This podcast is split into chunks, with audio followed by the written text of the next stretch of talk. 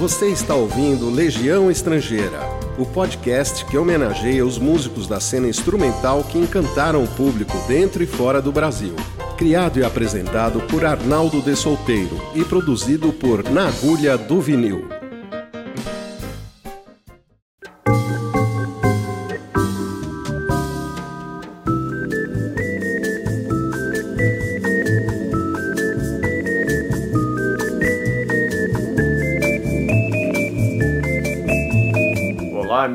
Série Legião Estrangeira. É uma alegria estar novamente aqui com vocês nesta série que celebra os grandes talentos brasileiros que trilharam brilhantes carreiras no exterior. Nosso herói de hoje é um pernambucano, arretado, pernambucano muito especial, que eu considero, eu e mais meio mundo, né? Eu considero um dos maiores organistas da história da música. É Walter Vanderlei. O Walter possuía uma técnica fenomenal, um swing incrível, tinha um estilo totalmente original, inconfundível, nunca imitou ninguém. Ele, apesar de toda a influência bossa novista, preservou uma pulsação típica do chamado é, samba teleco-teco, que o distinguia dos demais organistas. E, na verdade, ele representou para a música brasileira o mesmo que o Jimmy Smith para o jazz ou seja, ele criou um novo e altíssimo padrão de execução jamais superado. Os críticos nos Estados Unidos, quando ele foi para lá, realmente ficaram boquiabertos. O Leonard Feder, eu lembro, fez elogios fantásticos a ele. Eu tenho vários é, artigos, contracapas assinadas pelo Feder e também é, coisas em jornal publicadas e na rádio também. O Leonard Feder tinha um programa de rádio em Los Angeles, onde ele sempre tocava os discos do Walter.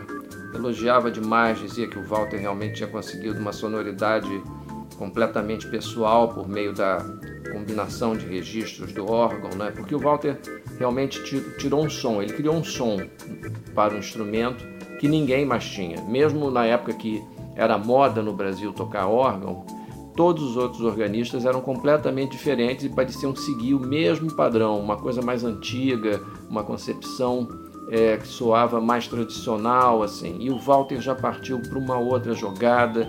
Ele sabia usar reverb muito bem, sabia o vibrato, sabia a hora certa de esticar ou de diminuir aquela nota ali, a duração da nota. Era, ele fazia um uso de um sincopado fantástico, era ultra sincopado na verdade, né? Um, um outro jornalista, o Sidney Eden, uma vez comparou a concepção do Walter como organista com a de Art Tatum e de Oscar Peterson como pianistas. Ele dizia que o, que o Walter era uma raridade musical e também comparou uma vez ao Dave Brubeck, dizendo que ninguém jamais é, iria conseguir imitá-lo. É, muita gente comparava ao Fats Waller pelo humor, entre aspas, vamos dizer assim, na execução, humor musical, né? Não estamos falando de humorismo, de comédia, não é isso. É o humor musical, o, o alto astral e ao Jimmy Smith, né? E o Walter tinha uma capacidade muito grande como improvisador também, mas ele nunca deixava que essa parte jazzística da formação dele, que ele aprendeu na noite de São Paulo, é, ficasse em primeiro plano. Ele usava isso na hora que ele precisava improvisar, mas mesmo assim a linguagem do improviso dele era muito brasileira. Era algo comparado à linguagem, por exemplo, que o Laurindo e o Bonfá tinham no violão. Eles sabiam que para se destacarem no, no, mercado internacional, eles não podiam imitar guitarristas é, americanos. Mesma coisa o Baden Powell. O Baden Powell solava de uma maneira completamente é, dele, brasileira. Ele nunca imitou guitarrista americano. E o Walter no órgão fazia a mesma coisa. Então, embora inclusive ele tenha ouvido Jimmy Smith, ele conhecia, tanto que ele foi trabalhar com o produtor que tinha conseguido os maiores sucessos da carreira do Jimmy Smith, de venda, que foi o Creed Taylor.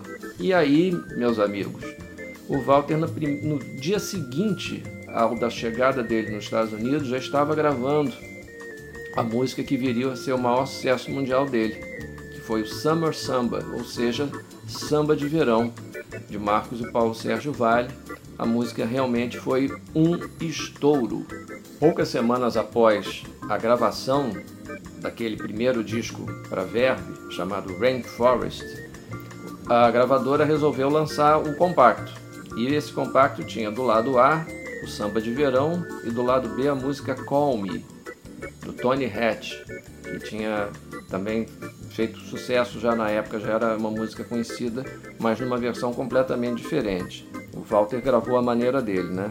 E o resultado, óbvio, foi um espanto.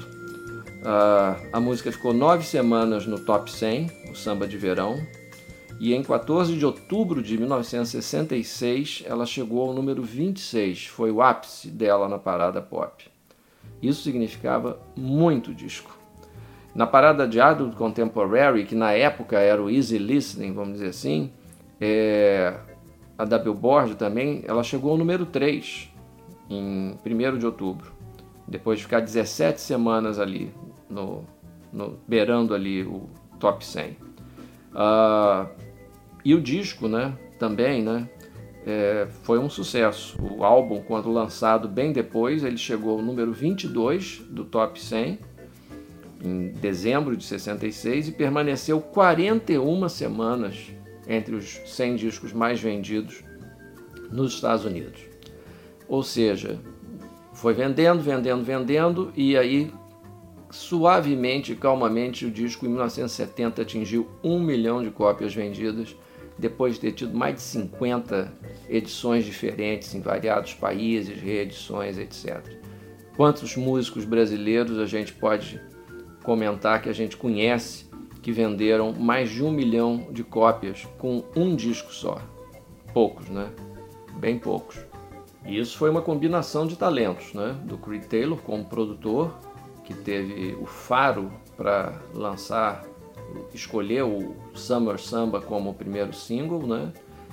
E do Walter Vanderlei, porque ele deu à música uma roupagem completamente diferente, porque a música já tinha sido lançada antes, né? Por outras pessoas.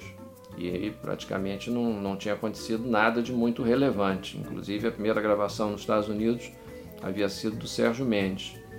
É, num disco muito bonito, com a Wanda Sá cantando e etc. A música era de abertura. Quando Walter veio e gravou, a música explodiu mesmo, um sucesso tremendo, né? E o Walter Vanderlei realmente, como eu já disse, não imitava ninguém, tinha um som próprio tremendo.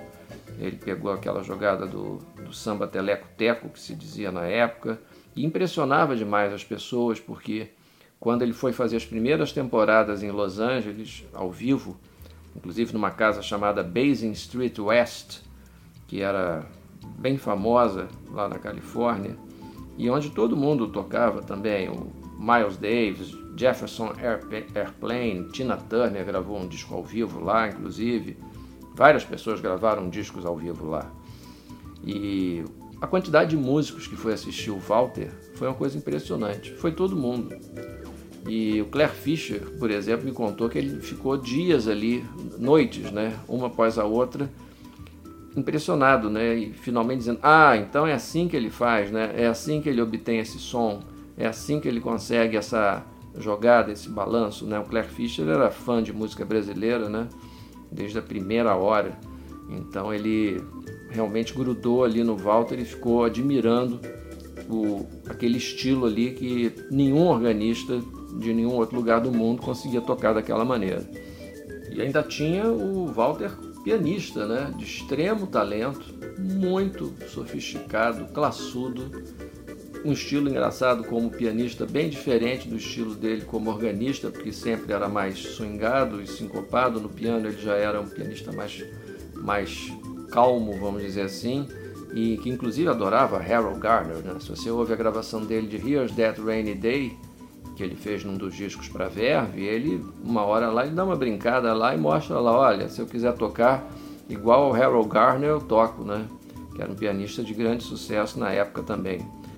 E depois o Walter entrou também na onda dos teclados eletrônicos, mas com parcimônia, né?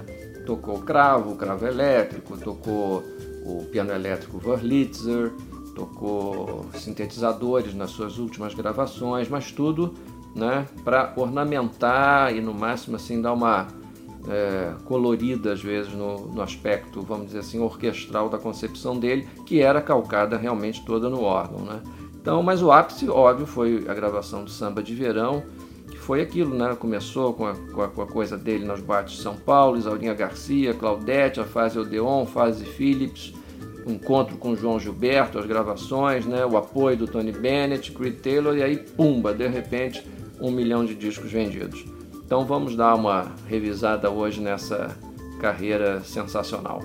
Nascido em 12 de maio de 1932, Walter faleceu aos 54 anos, em 4 de setembro de 1986, em São Francisco, vítima de câncer ósseo. É, Walter José Vanderlei Mendonça começou o aprendizado de piano aos 5 anos. Aos 12 ingressou no Liceu de Artes de Recife para estudar harmonia e com 15 ele já estava pronto para ganhar a vida né, musicalmente em São Paulo. Começou atuando como pianista e arranjador e aos poucos foi descobrindo o órgão, que era um instrumento muito em, em, em voga na época, tocando nas boates todas. Ele sempre se referia a, principalmente ao nightclub Michel, mas parece que ele começou mesmo foi no conjunto do Bar Claridge, né? E também na boate Reverie, ele tocou bastante. Em 1957 ele já gravou seu primeiro disco, pré-RGE, chamado Festa Dançante. Ou seja, um músico da noite que tinha um repertório muito vasto, muito variado, com os famosos, entre aspas, ritmos da moda. Então nisso estava incluído né, bolero, estava incluído, quem se lembra, chá-chá-chá e obviamente samba. Samba era a base do Walter Vanderlei. Tanto que quando ele assina com Odeon, depois daquele disco da RGE, ele faz uma série de discos de excelente vendagem para o padrão, padrão instrumental da época. São mais de 10 LPs com nomes tipo Sucesso é Samba, Samba é Samba com Walter Vanderlei, Samba é mais Samba com Walter Vanderlei, Samba no esquema de Walter Vanderlei e assim por diante. Né? Ele gravava também samba canção bastante, porque era a música também da época, né, pré-bossa nova, e que continuou existindo quando a bossa nova começou. É um engano as pessoas acharem que a bossa nova praticamente imediatamente matou o samba canção, não foi nada disso. E os músicos do Walter sempre de primeira linha, né? Era o pessoal da pesada. Entre esses músicos estavam, por exemplo, o baixista Azeitona, cujo nome verdadeiro é Arnaldo Alves de Lima, meu xará, o guitarrista Boneca, é, Felpudo, trompetista, adoro esse nome, Felpudo, excelente trompetista. É, bateristas como Arrudinha e o Hamilton Pitorri, às vezes o Corisco é, trabalhava na parte de percussão, tocando pandeiro nos discos, volta e meia. Então era um, uma turma da pesada. E o Walter gostava realmente de fazer essa combinação de trompete e órgão, tanto que ele posicionava sempre o trompetista próximo da caixa Leslie no estúdio, para que o som já saísse mixado para a mesa, para ele, eh, o som já ia do jeito que ele queria, para não correr o risco do técnico fazer alguma barberagem ali. E onde o Walter tocava, a boate lotava. Podia ser no Oasis, podia ser no Captain's Bar do Hotel Comodoro, podia ser no João Sebastião Bar, no Ela Cravo e Canela, que ficava também na Major Sertório. Seja onde fosse, casa cheia com Walter Vanderlei sempre. Né? Em 1960 teve um disco também que foi muito tocado, chamado Sucessos Dançantes em Ritmo de Romance e que eu lembro que as três últimas músicas são da Dolores Duran, ou seja, de novo, samba canção nas cabeças, né? Mas o som dele já atraía muita gente e os fãs eram de alta qualidade. Um deles se chamava João Gilberto. Em 1961, João Gilberto estava fazendo o terceiro disco dele para o Deon, depois de dois álbuns né, arrebatadores, o Chega de Saudade e o Amor de Sorriso e a Flor, e resolveu começar o disco gravando com Walter, porque ele já estava meio com a relação, vamos dizer assim, profissionalmente meio desgastada com o Tom Jobim, Eles se amavam musicalmente, mas eram dois perfeccionistas, principalmente o João, que era um perfeccionista obsessivo, né? Eu sei disso porque trabalhei com ele por mais de 20 anos. Então, volta e meia, né, rolava algum desentendimento musical ali com o Tom. E quem sempre aparecia para apartar era o Aloysio de Oliveira, que nessa época já estava saindo do Odeon. Então, quando o João Gilberto foi gravar o disco, o Aloysio não estava mais na gravadora. Então, não é que ele gostasse muito do Aloysio. Inclusive, o João implicava com ele, chamava de americano. Oh, olha lá o americano, olha lá o que o americano vai fazer com isso e tal. Mas na hora que tinha uma briga com o Tom, um desentendimento, quem chegava para apartar ou esclarecer, ou como dizia o João, para traduzir para o Tom o que estava acontecendo era o Aloísio. Né? O João falava assim. E aí não tinha mais Aloísio, aí o João falou, não, vou gravar sem Tom Jobim, vou gravar com Walter Vanderlei. E foi para São Paulo, para o estúdio lá da Musidisc, e começaram a fazer obras-primas, né? Inclusive nesse disco tem Samba da Minha Terra, tem Bolinha de Papel, são gravações antológicas. Mas o João depois terminou, óbvio, também teve um estresse com o Walter Vanderlei e aí voltou para o Tom Jobim que terminou o disco no Rio cinco meses depois. O disco teve uma pausa longa na gravação. Mas isso aí as pessoas estavam curiosíssimas, né, para ouvir o que tinha resultado da união do João Gilberto com Walter e ninguém ficou decepcionado porque deu um balanço ali realmente todo especial nas interpretações do João. Além dos discos solo, o Walter gravou muito para o Odeon também com a sua esposa, ninguém menos que a excelente cantora Isaurinha Garcia, com quem ele teve uma filha, Mônica, e vários filhos que foram os discos, uns oito pelo menos, entre eles o Samba na Madrugada e o famoso A Personalíssima Isaurinha Garcia. Entretanto, o casamento foi perturbado pelo envolvimento de Walter com outra cantora. A partir de 1963, ele foi tocar com a Claudete Soares. Acabou sendo um romance bem tumultuado, com famosas passagens de ciúme assim que aconteceram publicamente e tal. E apesar da vida amorosa tumultuada, com aquelas cenas de ciúme tórridas, né, protagonizadas publicamente ali na noite paulistana, a carreira do Walter não é, foi afetada, felizmente, continuou de vento em popa, tanto que em 64 ele recebeu um convite irrecusável para trocar a Odeon e assinar com a gravadora Philips. embora o Walter tenha se tornado um adepto fervoroso da bossa nova, ele nunca deixou de lado outros ritmos e estilos. Na sua interpretação, qualquer música ganhava uma vida nova, ela era reconstruída a partir de uma visão altamente pessoal. Era uma habilidade que permitia a convivência harmoniosa num mesmo disco de criações de Ataúfo Alves e Tom Jobim, por exemplo. É, era um ecletismo que continuou na fase toda da Philips.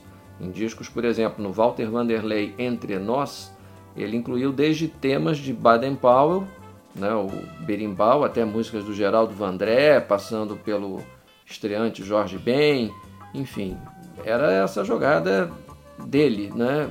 Era o som do Walter Vanderlei. Quem comprava os discos comprava Walter Vanderlei. É, e depois ele fez um disco chamado Sucessos Mais Boleros é igual a Walter Vanderlei, de 1966 também foi um estouro de vendas no Brasil. E a demanda pelo trabalho do Walter era tão grande que volta e meia ele era obrigado a gravar sob pseudônimo, às vezes até pela própria gravadora da qual ele estava contratado. A Odeon, por exemplo, tinha o selo Imperial, que era destinado a trabalhos assim de maior apelo comercial, e volta e meia pediam para ele gravar alguma outra coisa que não fosse concorrer com o trabalho oficial. Aí ele gravava com outro nome. A RGE de vez em quando encomendava alguma coisa também. Aí, por exemplo, teve o quarteto Bossa Samba, que gravou para a RGE. Aí ele gravou também com o nome de Mike Falcão. Né? E fora os discos com cantores, né? além da Isaurinha Garcia e do, da Claudete Soares. Ele fez os discos com ótimos com Neide Fraga, com a Doris Monteiro. Aliás, era um disco com a Doris de 1964 para Philips, que ele grava pela primeira vez o Samba de Verão. é, gravou com Jair Rodrigues, gravou dois discos ótimos com Walter Santos, um para Audio Fidelity e o outro para RCA em 65, que tem inclusive o Hermeto Pascoal na flauta. Agora, por favor, eu vou aproveitar para esclarecer aqui, não coloquem o Walter Vanderlei como integrante do conjunto do Milton Banana, porque isso nunca aconteceu. E várias discografias da internet mencionam esse fato. Não procede, não tem a menor veracidade. O Walter Vanderlei nunca voltou ao Brasil depois da ida dele para os Estados Unidos, nem por questões pessoais, nunca mais, inclusive, teve contato com muita gente por causa disso e nunca gravou com o Milton Banana. Eles eram amigos, mas não nunca gravaram. Essa confusão vem pelo seguinte: o, o Milton Banana teve um pianista que nos discos aparecia com o nome de Vanderlei e que depois foi tocar com Roberto Carlos e ele ficou conhecido como Vanderleizinho. É, então, as pessoas não sabem disso, ele tocou 40 anos com Roberto Carlos e acham que o Vanderlei, que está no disco do Milton Banana, é o Walter Vanderlei. Não é. A carreira internacional do Walter começa em 1966, quando o produtor Creed Taylor o contrata para assinar com a Verve Records. Oferece um contrato excelente, com residência nos Estados Unidos, para ele e para o trio. E o Tony Bennett teve um papel importantíssimo nessa história, porque ele, assim como vários outros artistas estrangeiros que vinham ao Brasil nos anos 60, ficavam impressionados com a bossa nova, né, apaixonados e apaixonados pelos músicos. E o Tony Bennett, por exemplo, se encantou com o Walter, ele fez altas recomendações, tanto que na contracapa do primeiro disco abre com uma, uma sugestão ali do Tony Bennett, com um texto do Tony, dizendo se você gosta de Ella Fitzgerald, Count Basie, Duke Ellington e Frank Sinatra, você vai amar a música de Walter Vanderlei. Então isso aí abriu muitas portas. Essa recomendação do Tony ajudou muito, inclusive, no contrato com a Verve. Corey Taylor queria aquele som do Walter Vanderlei, mas um pouquinho diferente. Com, ele queria uma base, ele queria um trio. Então foram dois músicos que na época estavam com o Walter tocando já no Brasil. O Cláudio Slon, de bateria, excelente baterista, na verdade nascido na Argentina, mas criado em São Paulo, e o José Marino no baixo. E no dia seguinte, como eu já falei da chegada do Walter, eles foram para o estúdio do Rudy Van Gelder, em New Jersey, para começar a gravação do primeiro disco, que viria a se chamar Rainforest, e que gerou a história toda do Summer Samba estourado e tal. Então, uh, ao contrário do que se pode imaginar, não teve muito overdub nesse disco, não. Foi realmente o trio do, do Walter ali, com aquela sonoridade só que o Creed Taylor pediu para dar uma enxugada, né? E automaticamente deu, né? E com alguns músicos americanos de convidados, o Urbi Green de trombone, é, Buck Pizzarelli, né, o pai do John Pizzarelli de guitarra, o Joe Grimm de flauta, Bob Rosengarten de percussão, que se deu muito bem com o Walter logo e viria a gravar depois vários discos com, com ele. E esse disco foi gravado em dois dias, em duas sessões, rapidíssimo, 16 e 17 de maio. O Rudy Van Gelder depois comentou que ficou completamente pasmo com o que ele viu, porque ele já tinha gravado inúmeros organistas, inclusive o Jimmy Smith, né, que gravava para o mesmo selo e para Verve, e nunca tinha visto alguém tocar daquela maneira, tirar aquele som. Né? E o o Walter, aliás, ele não tocava só o Hammond é, B3, não. Ele, ele usava o C3 também, que estava lá no estúdio do, do Rudy Van Gelder, e depois ele foi tocando também, ele experimentava muito com os modelos L100 e o M100, que tinham diferenças e eram bem populares. Né? O pessoal só fala do B3, mas às vezes os organistas usam outros, outros modelos. O Claudio Slom contou que é, a música que eles queriam assim para abrir o disco ou para ser o primeiro single, por exemplo, não era o Samba de Verão. Eles tinham outras predileções, ele, o Walter e tal. Mas o Cuitelho insistiu, não, eu quero essa música e tal. E, e venceu, óbvio, a parada, né, como diretor da gravadora. E não deu outra, né? Foi esse sucesso todo que já foi comentado aqui, a música para parada da Billboard. O, o, o Cláudio contava que assim que chegou na Califórnia, depois, sei lá, um, menos de um mês depois, a música já estava tocando nas rádios. É, e aí, quando o disco, depois de 4, 5 meses sendo bombardeado pelas rádios, a, o lado B, começaram a tocar o lado B, que foi o, o Call Me, que era a outra música que o Creed Taylor apostava também para ser um, um bom gancho para o álbum. Ou seja, quando lançado em setembro de 1966, o LP já encontrou o caminho todo aberto para se tornar o disco de sucesso, o disco de platina, com mais de um milhão de cópias, como aconteceu. E logo em seguida, o Tony Bennett também foi assistir o Walter Vanderlei, ia sempre nos shows, né? e o Creed Taylor tratou de fazer um outro disco, chamado A Certain Smile, A Certain Sadness. Uh, que era uma junção do Walter com a Astrude Gilberto, que também estava contratada pela mesma gravadora, pela Verve, estourada também por causa da gravação dela de Garota de Ipanema, do Getz Gilberto. E foi um encontro fantástico. Eu considero esse disco excelente.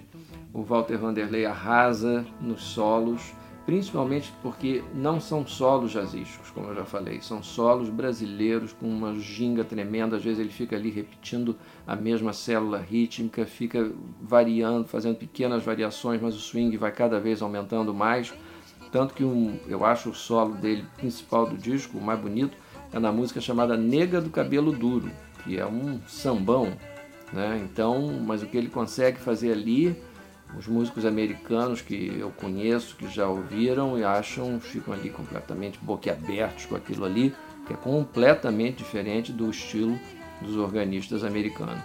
Naquele disco com Astrude, o ecletismo de Walter mais uma vez imperou, e o repertório ia de Irving Berlin a Dorival Caymmi. O Walter já era um fenômeno tão grande nos Estados Unidos que um terceiro disco foi encomendado a ele naquele ano de 1966 e gravado em setembro. O álbum teve o nome de Chegança, que era uma música do Edu Lobo, ou seja, três discos num mesmo ano para a gravadora Verve. Mas a faixa que estourou, que foi lançada em single e foi para a parada da Billboard em janeiro de 67, foi outra, a música Amanhã, de Walter Santos e Teresa Souza, os pais da cantora Luciana Souza. Àquela altura começava a acontecer um problema porque os discos antigos do Walter para Philips e para a Odeon começaram a receber edições americanas, europeias, japonesas, com outras capas, outros títulos em inglês, para capitalizar em cima do sucesso do samba de verão. Então, de repente, a Verve tomou um susto, porque tinha muito disco do Walter Vanderlei sendo lançado no mercado. Não eram mais só aqueles três discos gravados em 1966. Eram aqueles três discos e mais uns 10, 12 que estavam vindo de todos os lugares e entupindo as lojas. Então ficou um problema. Mas mesmo assim, 67 também foi um ano muito produtivo no mercado americano. Em maio de 1967 começou a ser gravado o álbum Batucada, nome de uma música do Marcos Valle, que aliás foi um personagem central no disco tocando violão em quase todas as faixas, autor de várias músicas e de vários arranjos. O Cláudio Slon já tinha saído do conjunto, então na bateria nós temos o Dom Romão e o Paulinho Magalhães. O José Marino no baixo faz um revezamento com o Tião Neto. Lulu Ferreira entrou na percussão e pela primeira vez o Walter mostrou seus crooners, né? Os cantores do seu grupo, a americana Talia Ferro que era uma atriz também, já bastante popular na época, e o Cláudio Miranda. Uh, um dos destaques do disco, por exemplo, é uma gravação da música Jequibal, do Mário Albanese e do Ciro Pereira, que chamava muita atenção nos shows do Walter. Ele foi um dos primeiros a tentar divulgar o Jequibal nos Estados Unidos. Esse álbum foi gravado no estúdio preferido do Sinatra na Califórnia, o Western Recorders, em Hollywood, pelo mesmo engenheiro de som que gravava quase tudo do Sinatra, o Lee Herschberg. que inclusive gravou o segundo álbum do Sinatra com Tom Jobim. Uma das faixas de maior sucesso do disco foi Os Grilos, The Crickets, uma composição do Marcos, é, com um solo espetacular do Walter Vanderlei, e essa música se tornou depois praticamente um hino do acid jazz, né, da cena dance floor jazz, bem depois. Em outubro de 67, mais um álbum para Verve, Key Row. Nessa altura do campeonato, o Creed Taylor já tinha saído da companhia para fundar o seu próprio selo, CTI, então o disco foi produzido pelo Esmond Edwards. Participaram Dom Romão, José Marino, Buck Pizzarelli, Alfonso de Paula no trompete, Bob Rosengarten, que foi um dos primeiros percussionistas americanos a tocar instrumentos como pandeiro, cuíca e tamborim, agogô, porque ele adorava música brasileira, se encantou óbvio pela bossa nova depois do Orfeu Negro, visitou o país várias vezes, comprou um monte de instrumento, então quando os brasileiros começaram a chegar nos Estados Unidos, como Luiz Bonfá, ele já estava bem familiarizado com o estilo e passou a gravar com vários deles. O Walter Vanderlei nesse disco, além do órgão, ele toca também o Wurlitzer, o piano elétrico Wurlitzer. E duas músicas desse álbum foram originalmente feitas para a trilha de um filme chamado For Singles Only, no qual inclusive há uma cena do Walter Vanderlei tocando. O Colt Jader, aliás, também participa do, do filme. Completando a fase da Verve, veio o álbum Popcorn, uma colaboração com o grande violonista, cantor e compositor catarinense Luiz Henrique. Esse disco foi produzido para a Verve pelo Bob Morgan, com as participações do Sivuca, do Zé Marino, do Romeo Penck, flautista, que era apaixonado pelo Tom Jobim, com quem ele gravou várias vezes, Nessa época, o Luiz Henrique estava namorando a Liza Minelli. Então, um dos destaques do álbum é uma versão bossa nova muito interessante do Cabaré, da música Cabaré. E também tem uma versão em inglês sensacional do Batida Diferente, do Val Ferreira e Maurício Einhorn. Junto com esses seis discos lançados num período de dois anos pela Verve, vieram muitos shows porque o Walter tinha um empresário sensacional, ele era agenciado pela uma das maiores firmas de empresariamento artístico, não só de música, mas também de cinema dos Estados Unidos, que, ela, que era a William Morris Agency, e o som dele se encaixou como uma luva em especiais de televisão, em programas né, de TV como o show do Johnny Carson, o show do Mike Douglas, então ele volta e meia estava na TV americana e se encaixou também, nos, caiu como uma luva para os hotéis. Não que ele não fizesse show nos clubes de jazz, ele fazia, era citado na Downbeat, os discos tinham ótimos reviews, né? tanto que a primeira temporada dele na Califórnia, no Basin Street West, que era um, um clube não só de, de, jazz, mas também de, de rock, tanto que no mesmo ano que ele fez o Jefferson Airplane tocou na mesma época mas ele também conseguiu entrar nas cadeias de hotéis. Então, eram temporadas longas que eram muito lucrativas. Então, em 1967, por exemplo, Walter ficou três meses em cartaz no PJs em Hollywood, depois no Shepherds em Nova York. 68 e 69 era fácil encontrar o Walter tocando no Hotel Hyatt em Hollywood. Ele fez muita coisa também para a cadeia Holiday Inn. Então era muito lucrativo, como eu disse, fora as temporadas nos hotéis e nos cassinos de Las Vegas. Considerando tudo isso, o Creed Taylor não pensou duas vezes em chamar o Walter novamente para gravar depois que o contrato dele com a Verve acabou.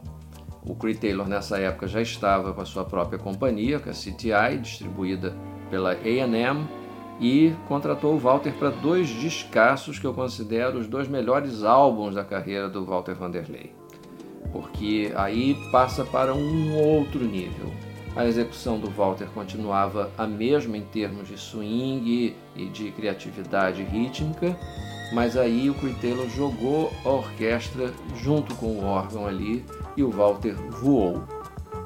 O álbum de estreia na CTI foi gravado em dezembro de 1968, When It Was Done, com arranjos magníficos de Don Sebesque, que cuidou das orquestrações de cordas e sopros.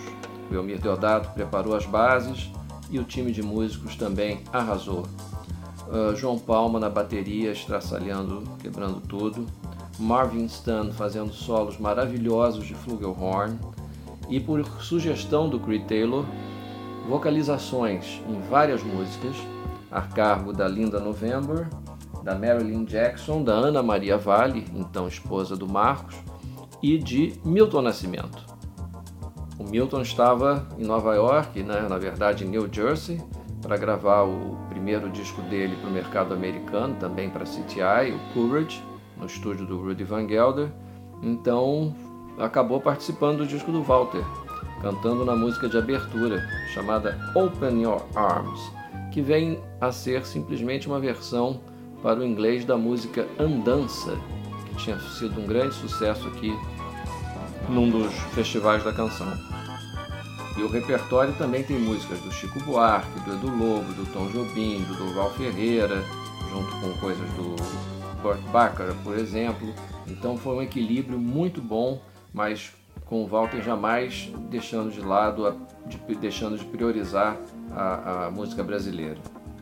Depois veio o álbum Moon Dreams, gravado em março de 1969, que eu considero ainda melhor, pelo menos é o meu favorito, e talvez até por uma questão é, particular, sentimental, porque eu me tornei fã mesmo do Walter Vanderlei foi ao ouvir uma música desse disco, a faixa Jackie All, que tocava na rádio JBAM quando eu era criança, e aí por causa disso eu resolvi correr atrás do disco e me tornei um grande fã do Walter e passei a colecionar tudo dele.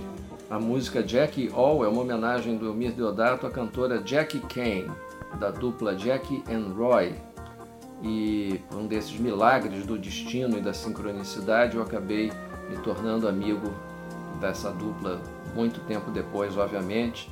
A Jackie Kane era uma cantora extraordinária, muito bonita, uma loura chiquérrima e a dupla era sensacional.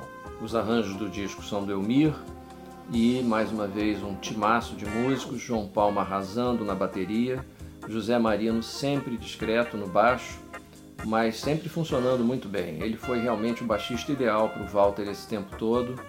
Uh, muitos organistas preferem nem tocar com baixo porque fazem as linhas de baixo no pedal do órgão, né? mas nesse caso realmente foi um, uma liga muito grande do som do Walter com a marcação do Zé Marino, também conhecido pelo apelido de Zelão. Solos de flauta maravilhosos do Hilbert Laws, do Marvin Stan no trompete, Ayrton Moreira e o Lulu Ferreira na percussão, e de novo um grupo vocal bem discreto, mas preciso ali nas intervenções, com a participação da Flora Purim, inclusive. Foi a primeira gravação dela para CTI foi nesse disco do Walter Vanderlei. E contracapa assinada por ninguém mais, ninguém menos que Leonard Feather, o crítico mais importante da história do jazz, autor das famosas edições da Enciclopédia do Jazz, junto com Ira Glitter. A faixa título Moon Dreams é uma música de Egberto Gismonte, que no Brasil chamava-se O Sonho, e que tinha participado, inclusive, concorrido num daqueles festivais da canção. E o Walter, mais uma vez, não abre mão da versatilidade no repertório. Ele abre o disco, por exemplo, com Asa Branca, depois toca um tema de um filme italiano, depois uma canção do Marcos Valle, depois um tema do Jimmy Webb e tudo fica lindo nas mãos dele. Em 1971, para celebrar a retomada dele musical com o baterista Claudio Slon, o Walter grava um disco chamado The Return of the Original Walter Vanderlei Trio, para o selo Canyon, que tem a participação especial do trombonista Milt Bernhardt, numa das faixas mais bonitas que é a balada Esquecendo Você, do Tom Jobim. A partir daí, o Walter passa um bom tempo afastado dos estúdios, né? porque no início dos anos 70, época do jazz rock, da eletrônica, do fusion, e aí o som do Walter já passou a ser visto como uma coisa mais careta, vamos dizer assim. Então, praticamente nenhum convite para gravar, mas muito convite para continuar fazendo shows. Uma coisa que aconteceu, por exemplo, com Tony Bennett também. Então, o Walter excursiona pelo Japão, pelo México, onde ele fica um grande período, pela Europa e volta e meia lá naquela área da Califórnia, né? Porque quando ele se mudou para os Estados Unidos, ele, a intenção original era ficar em Nova York, mas pouco tempo depois, ele quando foi para a Califórnia, ele sacou que era uma outra jogada, um outro tempo, né? A vida rolava num tempo diferente que batia mais com a personalidade dele e ele decidiu ficar por lá. Então ele ia eventualmente a Nova York só para gravar, né, principalmente quando eram os discos no estúdio do Rudy Van Gelder. E mas a base dele ficou sendo realmente a Califórnia. Então, durante o decorrer dos anos 70, muitos hotéis, ele também ficou fixo num restaurante em São Francisco famoso chamado Paolis, na Montgomery Street, é, depois, nos anos 80, num outro de São Francisco chamado Montmartre, e sempre trabalhando bastante. E aí, pela primeira vez, às vezes fazendo duo de órgão e bateria. Tem inclusive alguns vídeos no YouTube muito interessantes dele em duo com o baterista Viktor Meshkovsky.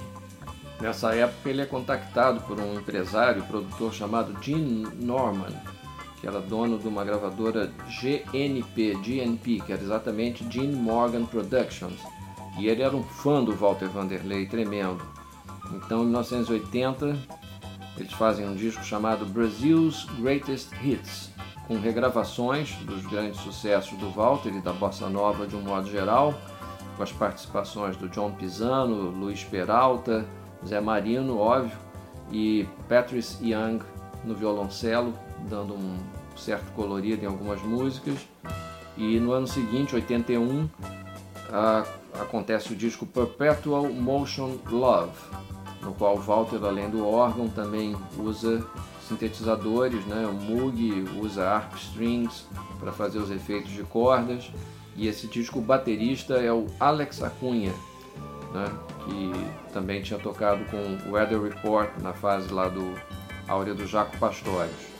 Walter também fez algumas apresentações na casa noturna Sound Room, em Los Angeles, com a Iana Purim, cantora, e depois realizou sua última gravação em 1984, é, como convidado especial do grupo Pé de Boi, que era um grupo comandado pelo baterista e percussionista Guilherme Franco, em Nova York.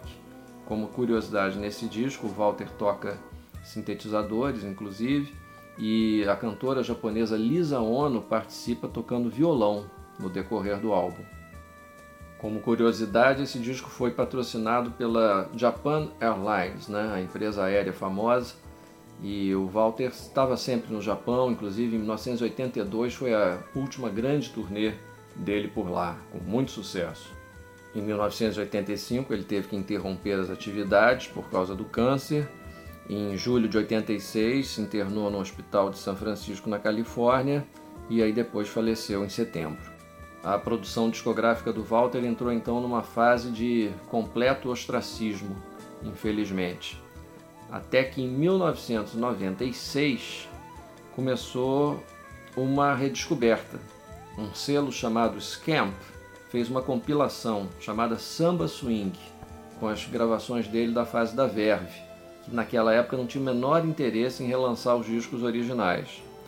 Mas naquele mesmo ano, exatamente essa compilação chamou a atenção de um diretor da Verve na Alemanha, o meu querido amigo Christian Kellersmann, que era fascinado pela obra do Walter e quando tomou contato com tudo aquilo que ele tinha gravado de maravilhoso, quis fazer um disco que ficou muito bonito, foi lançado em vinil e em CD, na época ele até eu lembro que tem agradecimentos especiais para mim na contracapa, porque eu colaborei com algumas coisas ali.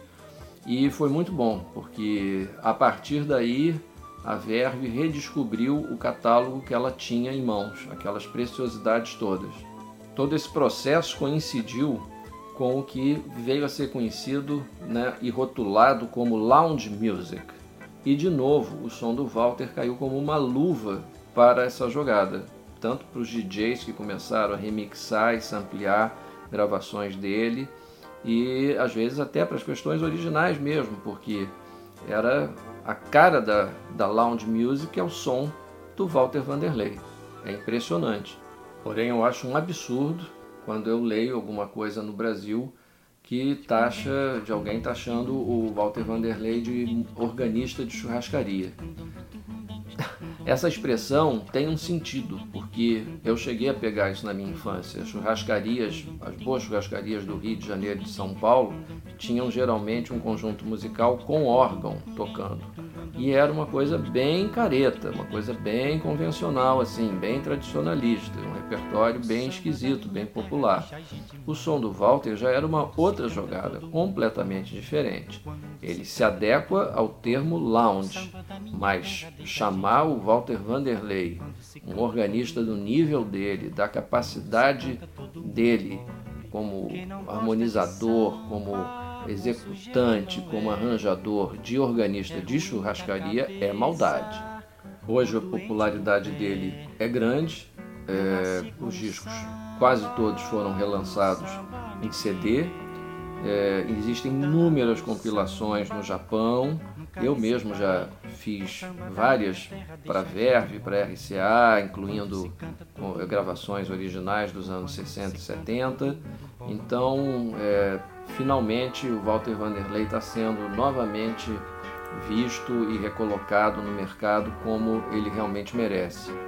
O meu exemplar do disco When It Was Done está autografado pelo Walter e curiosamente pela sua esposa na época, Carmita, que acompanhou praticamente a trajetória toda dele nos Estados Unidos. E o Walter escreveu uma coisa que ele falava sempre que ouvia muitos elogios, porque ele era muito tímido, muito modesto. Ele escrevia assim: Pois é, um sambinha sempre agrada. Então é isso. Fala, Walter Vanderlei.